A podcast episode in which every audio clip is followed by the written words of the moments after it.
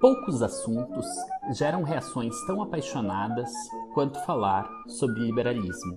Para uns, o liberalismo é diretamente responsável pelo que há de melhor neste mundo: a liberdade religiosa, de expressão, os direitos individuais, políticos, sociais, a democracia, a prosperidade econômica, a quase erradicação de vários males que assolaram o mundo: fome, analfabetismo, doenças.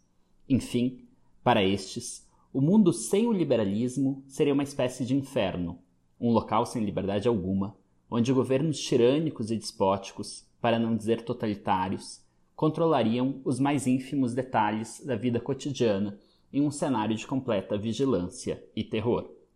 Mas, pior ainda, a esse cenário se somaria a estagnação econômica, o desemprego, a pobreza ou mesmo a miséria.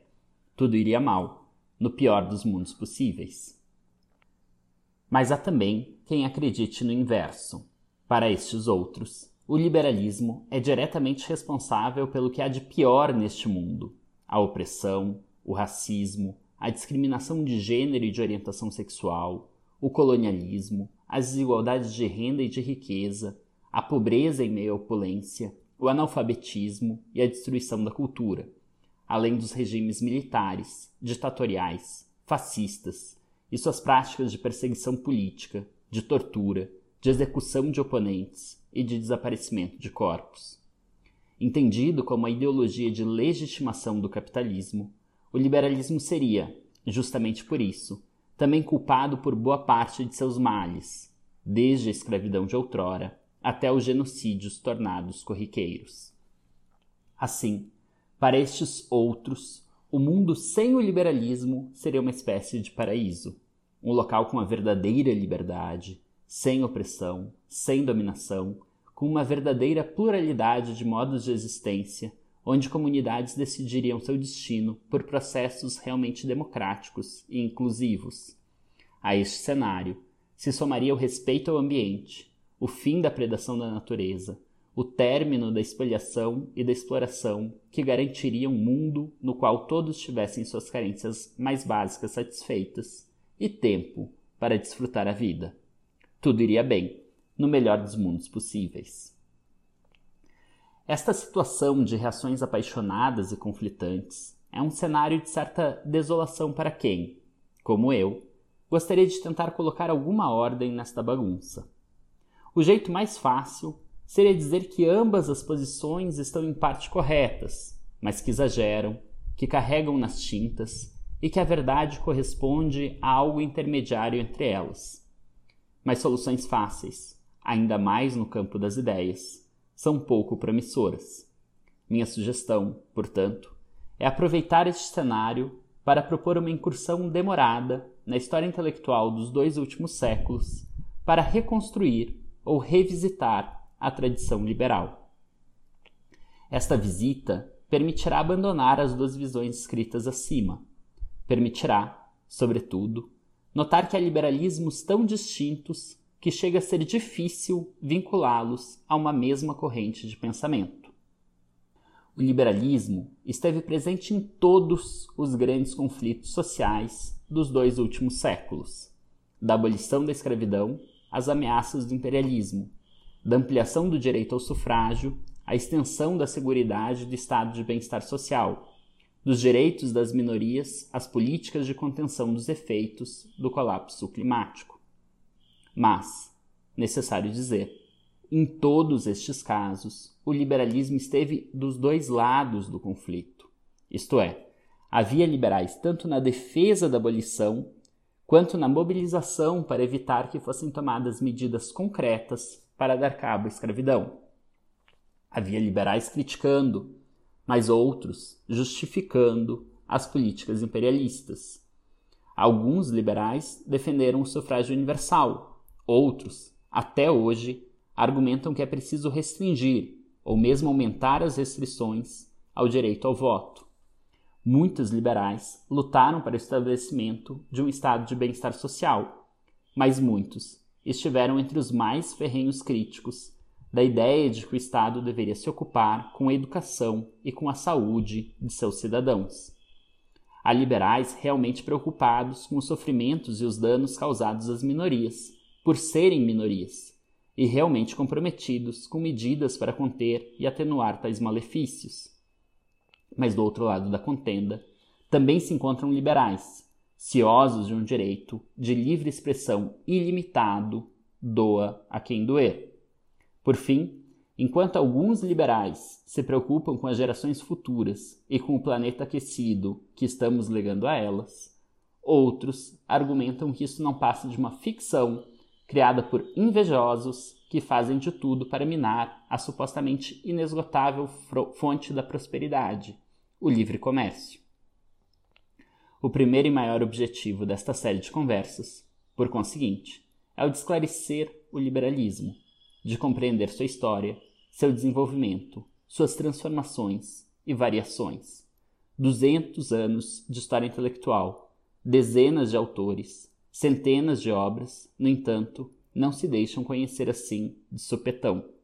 O que faremos é uma incursão seletiva, introdutória, não exaustiva, uma espécie de sobrevoo, mas que vá além das caricaturas, dos espantalhos e dos esquemas fáceis.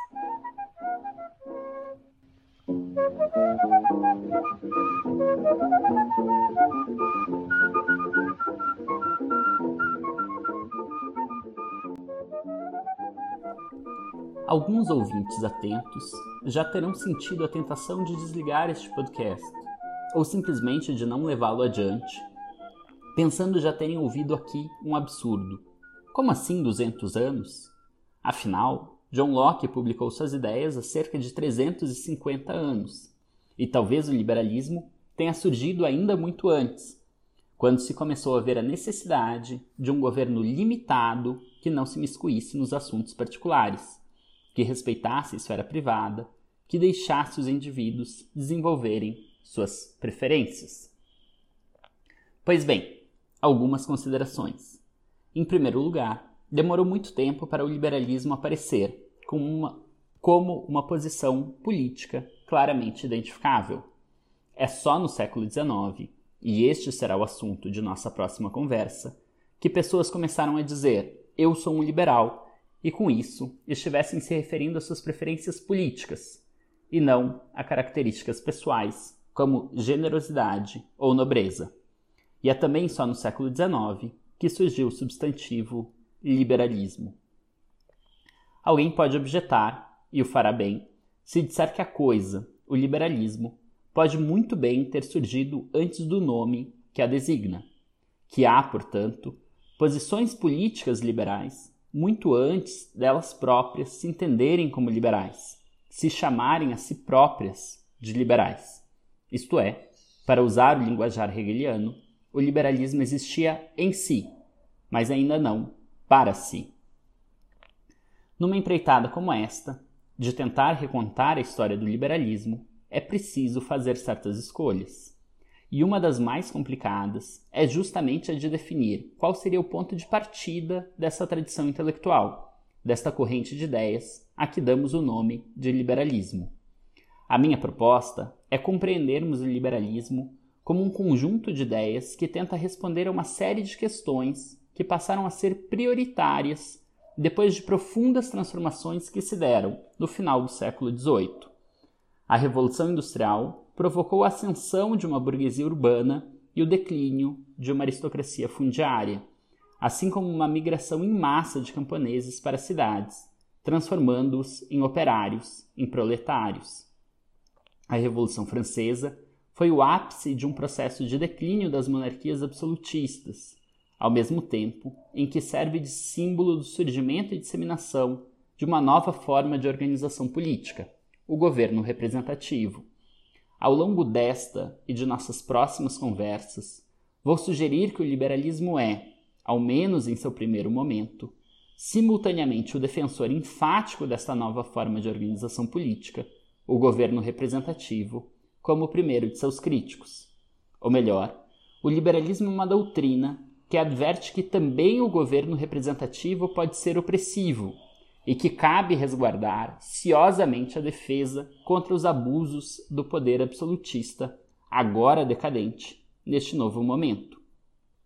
Em poucas palavras, o liberalismo é, ao menos nos primórdios do século XIX, por um lado a defesa do governo representativo e, por outro, a advertência de que este governo representativo pode ser tirânico, pode conceder às maiorias um poder despótico sobre as minorias. Como isto não é destino, é preciso pensar em remédios que impeçam esta consequência. Assim, autores como John Locke, Montesquieu e Adam Smith podem ser vistos como proto-liberais, como as grandes inspirações dos liberais, mas ainda não são, eles mesmos, propriamente liberais. A grande vantagem de datar o surgimento do liberalismo no começo do século XIX é perceber que ele será contemporâneo das outras duas correntes de pensamento ou tradições intelectuais, ou ainda ideologias políticas, que disputarão com ele a hegemonia ao longo do século XIX e século XX. Falo aqui do conservadorismo e do socialismo. Pode-se dizer que essas são as três grandes ideologias do mundo moderno, do mundo contemporâneo. É claro que cada uma delas tem inúmeras ramificações, e é igualmente claro que há pontos de contato entre elas. Há, como veremos, tipos de liberalismo com afinidades profundas com o socialismo, a ponto de praticamente mesclarem-se. Assim como há, por outro lado, liberalismos que se miscuem com o conservadorismo. Porém, é preciso notar, como faz Duncan que há algo de ilusão retrospectiva neste elenco de três grandes ideologias políticas. Afinal, este é um elenco que surge já com o século XX bem adiantado, durante a Segunda Guerra Mundial, e se projeta esta tripartição ao século XIX, como se já então houvesse liberais disputando espaço com conservadores e com socialistas. Talvez aqui também ocorra uma ilusão geográfica e tome-se um breve período da política britânica, mais notadamente o começo do século XX, em que houve um cenário tripartidário em que conservadores, liberais e trabalhistas disputavam e compunham os governos, como se fosse a regra, o cenário puro de disputa ideológica que se encontraria turvado em outros tempos e em outros lugares. Por fim, Cabe ainda notar que liberalismo, conservadorismo e socialismo são respostas para perguntas muito diferentes entre si. Socialismo é uma posição que responde à demanda sobre a propriedade dos meios de produção, resposta que consiste na defesa de que os meios de produção não devem ser propriedade privada. Conservadorismo é uma atitude ciosa frente à inovação e à razão humana e que tende, portanto, a dar preferência ao que já resistiu ao teste do tempo. Liberalismo é uma posição que responde ao problema da concentração e do abuso do poder, resposta que consiste na defesa de que o poder deve ser limitado e disperso. Por conseguinte, não há contradição alguma em ser liberal e socialista, ou liberal e conservador. E não é impossível imaginar mesmo um liberal conservador e socialista. Digamos, um indivíduo que defenda, pela tradição, um governo limitado e uma posse coletiva dos meios de produção. Outra vantagem de datar a emergência do discurso político liberal nos princípios do século XIX é a de não projetar conceitos a momentos em que eles mesmos não eram usados. É importante entender quando um conceito político aparece e por quais motivos ele surge. Não se trata aqui apenas de aceitar a perspectiva do nativo, tão usual nos estudos antropológicos, mas tratar com alguma minúcia a história dos termos, da linguagem com a qual se faz política, com a qual se lida com os conflitos sociais. Dito isto, fica já claro que este curso se filia, de certo modo, a uma ideia de história dos conceitos, uma perspectiva de comentar os textos que leva em conta seu contexto e que tenta mostrar o debate no qual ele é uma, dentre muitas outras, intervenções. Mas já aviso que faço um uso um tanto livre da ideia de história dos conceitos.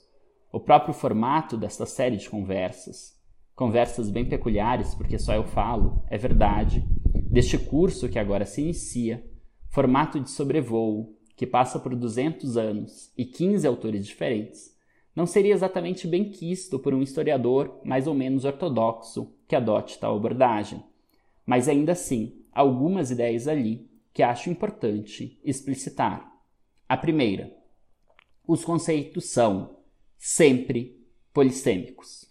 Reinhard Koselleck, o historiador alemão, que é talvez o maior representante desta abordagem da história dos conceitos, comenta que, cito, todo conceito se prende a uma palavra, mas nem toda palavra é um conceito social e político. Conceitos sociais e políticos contêm uma exigência concreta de generalização, ao mesmo tempo em que são sempre polissêmicos. Fecho citação.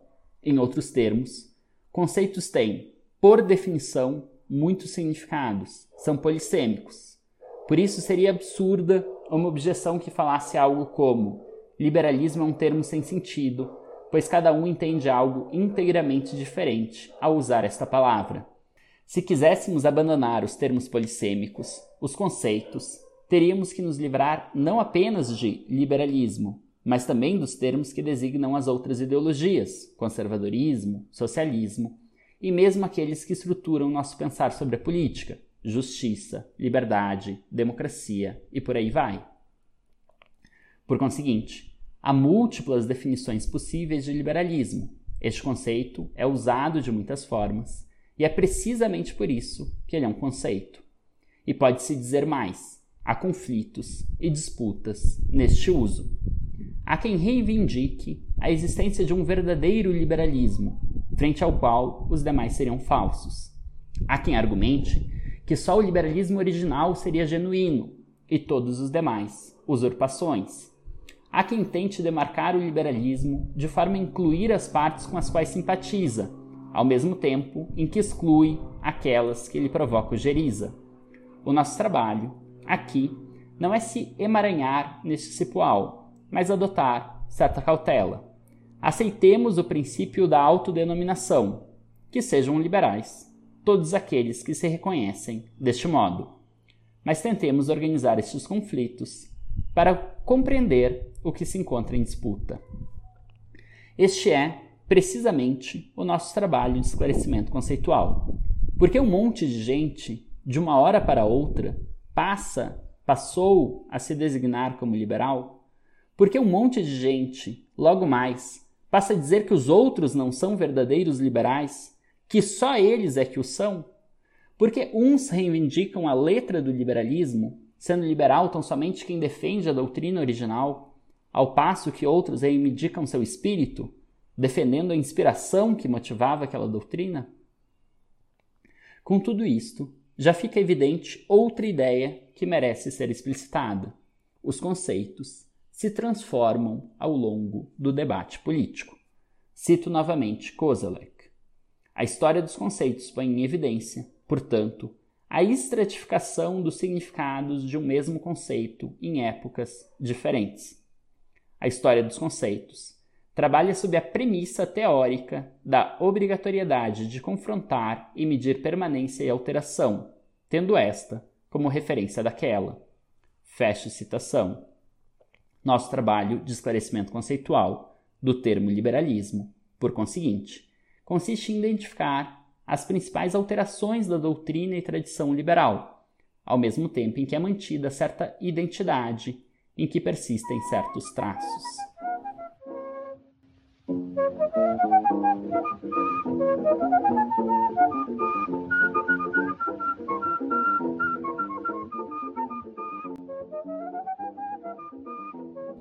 Bem, mas o que é isto, o liberalismo? Como conseguir uma definição, ainda que provisória, reconhecendo, reconhecendo que se trata de um termo polissêmico, disputado e que passa por transformações? É comum se responder esta questão de dois modos distintos. O primeiro consiste em elencar uma série de atributos, digamos, a defesa do governo representativo limitado, a crença de que a prosperidade econômica é resultado de mercados livres, a confiança no progresso, etc., e considerar estes atributos como essenciais ao liberalismo. Procedendo assim, seria liberal toda doutrina que atendesse a esses requisitos, e não seria liberal as doutrinas que não atendessem. Neste caso, uma teoria pode ser liberal, mesmo que não se veja assim, e outra pode não ser liberal, ainda que se reconheça como tal. A outra forma usual de responder esta questão é pela constituição de um cânone, de uma linhagem de autores consagrados que representariam o liberalismo. Digamos, Locke, Montesquieu, Kant, Mill, Rawls, etc. Assim, a partir do cânone, se mede a proximidade da teoria e, se aquém de certa distância, ela pode ser considerada como liberal. Eu considero os dois métodos insatisfatórios. Tanto o primeiro como o segundo buscam excluir o conflito sobre o termo por meio de uma artimanha feita exatamente para isto, e por meio de critérios inteiramente arbitrários.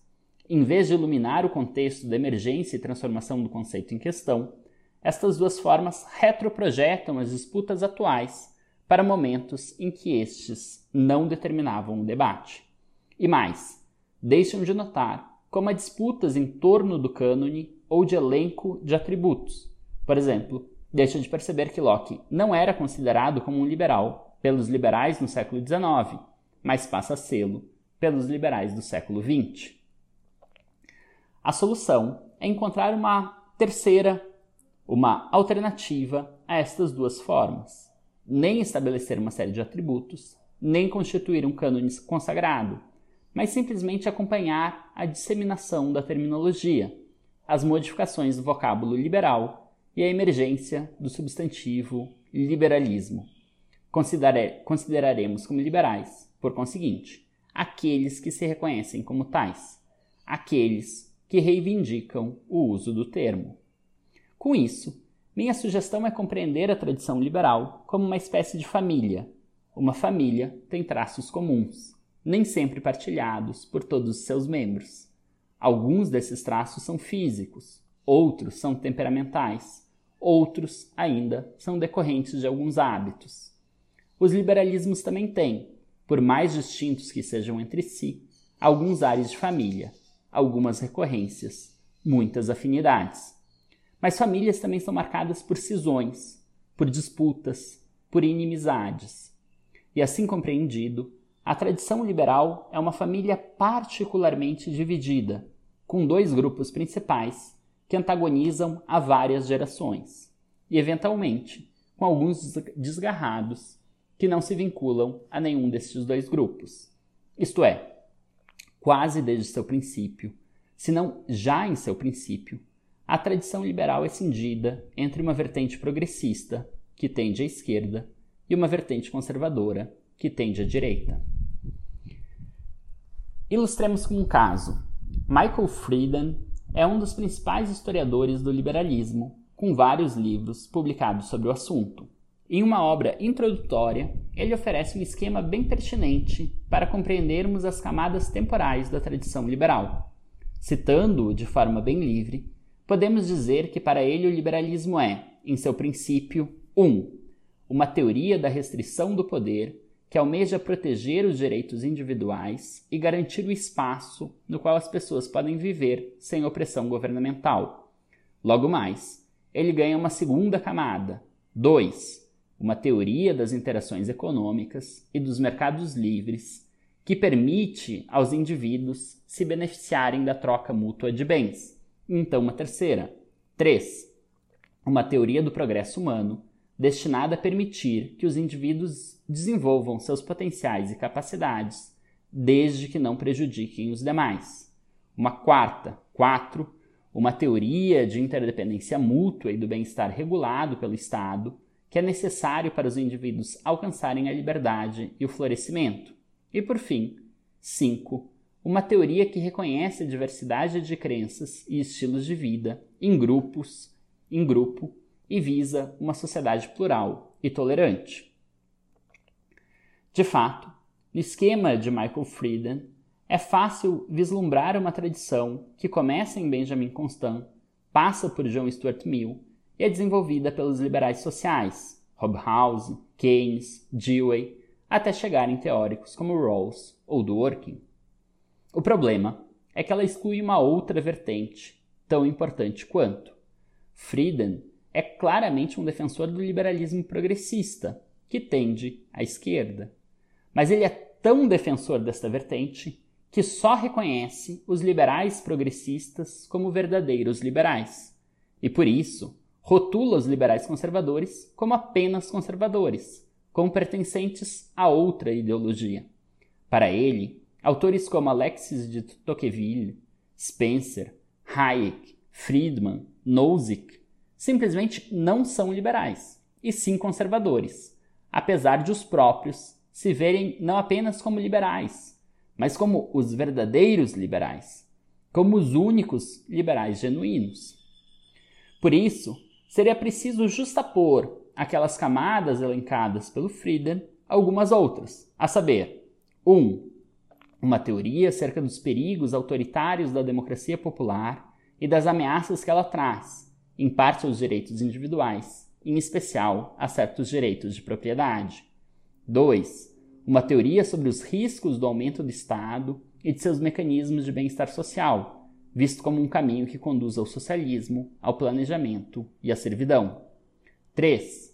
Um conselho sobre os males decorrentes das medidas de combate à pobreza e outras chagas que assolam o povo, e uma crença que essas medidas, mesmo quando bem intencionadas, acabam por gerar efeitos contrários aos almejados. 4. Uma teoria sobre os benefícios resultantes do mercado competitivo ou do livre mercado, não só em termos de eficiência econômica, mas também no sentido de gerar um bom comportamento moral, responsável e, não menos importante, 5. Uma teoria da liberdade como não interferência, como restrições ao poder político, que seria diminuída a cada regulamentação governamental. Não obstante, o ponto é como conciliar as cinco primeiras camadas com estas outras cinco, gerando uma primeira caracterização da tradição liberal.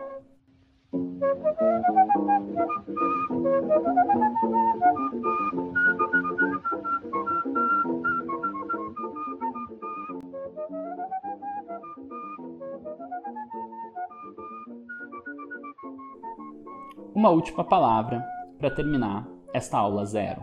Eu não sou, propriamente falando, um liberal. Nutro simpatias, é verdade, pela vertente progressista e, particularmente, pelos liberalismos que se situam mais à esquerda do espectro político. Assim como tenho bastante antipatia por alguns liberalismos, em especial por aqueles mais à direita e mais próximos ao conservadorismo. Por que digo isto? Em primeiro lugar, por uma espécie de prudência e honestidade. Deixo claro aos ouvintes, aos estudantes que estão seguindo essa disciplina ou né, aos interessados que estão acompanhando este curso, que minha apresentação, como é o caso de qualquer apresentação sobre um tópico como este, né, minha apresentação tem seu próprio viés. Deixo isto claro aqui, ainda que me esforce ao máximo em nossas próximas conversas para deixar os próprios textos falarem para apresentar a sua argumentação sem projetar estas minhas simpatias ou antipatias sobre esses textos. Em segundo, porque considero um vício teórico ler e discutir apenas aquelas teorias que mais gostamos ou com as quais mais concordamos. É preciso conhecer ideologias e subideologias que não as nossas, e, particularmente, é preciso conhecê-las de forma não caricata, não superficial só temos boas conversas quando buscamos efetivamente compreender a argumentação do interlocutor, entender seus motivos, seus termos, suas premissas. Dito isto, uma brevíssima apresentação do curso. A parte desta introdução, o curso será composto por 15 aulas. Cada aula está dividida em duas partes. A primeira vai fazer uma apresentação de algum tópico importante, em geral relacionado ao texto, que será analisado na segunda parte da aula. Assim, por exemplo, a nossa primeira aula vai tratar, na primeira parte, da emergência do substantivo liberalismo e da transformação do termo liberal, ocorrida no começo do século XIX, mostrando assim a tripla gênese do liberalismo, que ocorre mais ou menos de forma simultânea na Espanha, na França e no Reino Unido. A segunda vai analisar breves excertos do segundo tratado de Locke, do espírito das leis de Montesquieu e da riqueza das nações, de Adam Smith. As aulas não têm uma duração definida, mas vou tentar não me alongar por mais do que uma hora. Elas consistem em áudios gravados e disponibilizados tanto no YouTube, no canal Curso Livre de Filosofia Política, quanto em agregadores de podcast.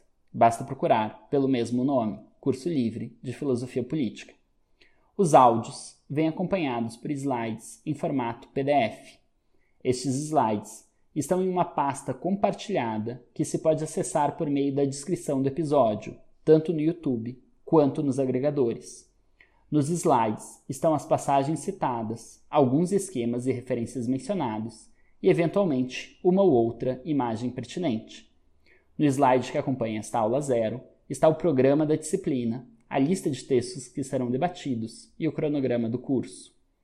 Eu sou Amar Fleck, professor do Departamento de Filosofia da Universidade Federal de Minas Gerais, e esta foi a aula de apresentação da disciplina Tópicos em Filosofia Política, o que é o liberalismo, ministrada para estudantes de graduação em filosofia no segundo semestre letivo de 2021, ainda em formato remoto, devido à pandemia do Covid-19.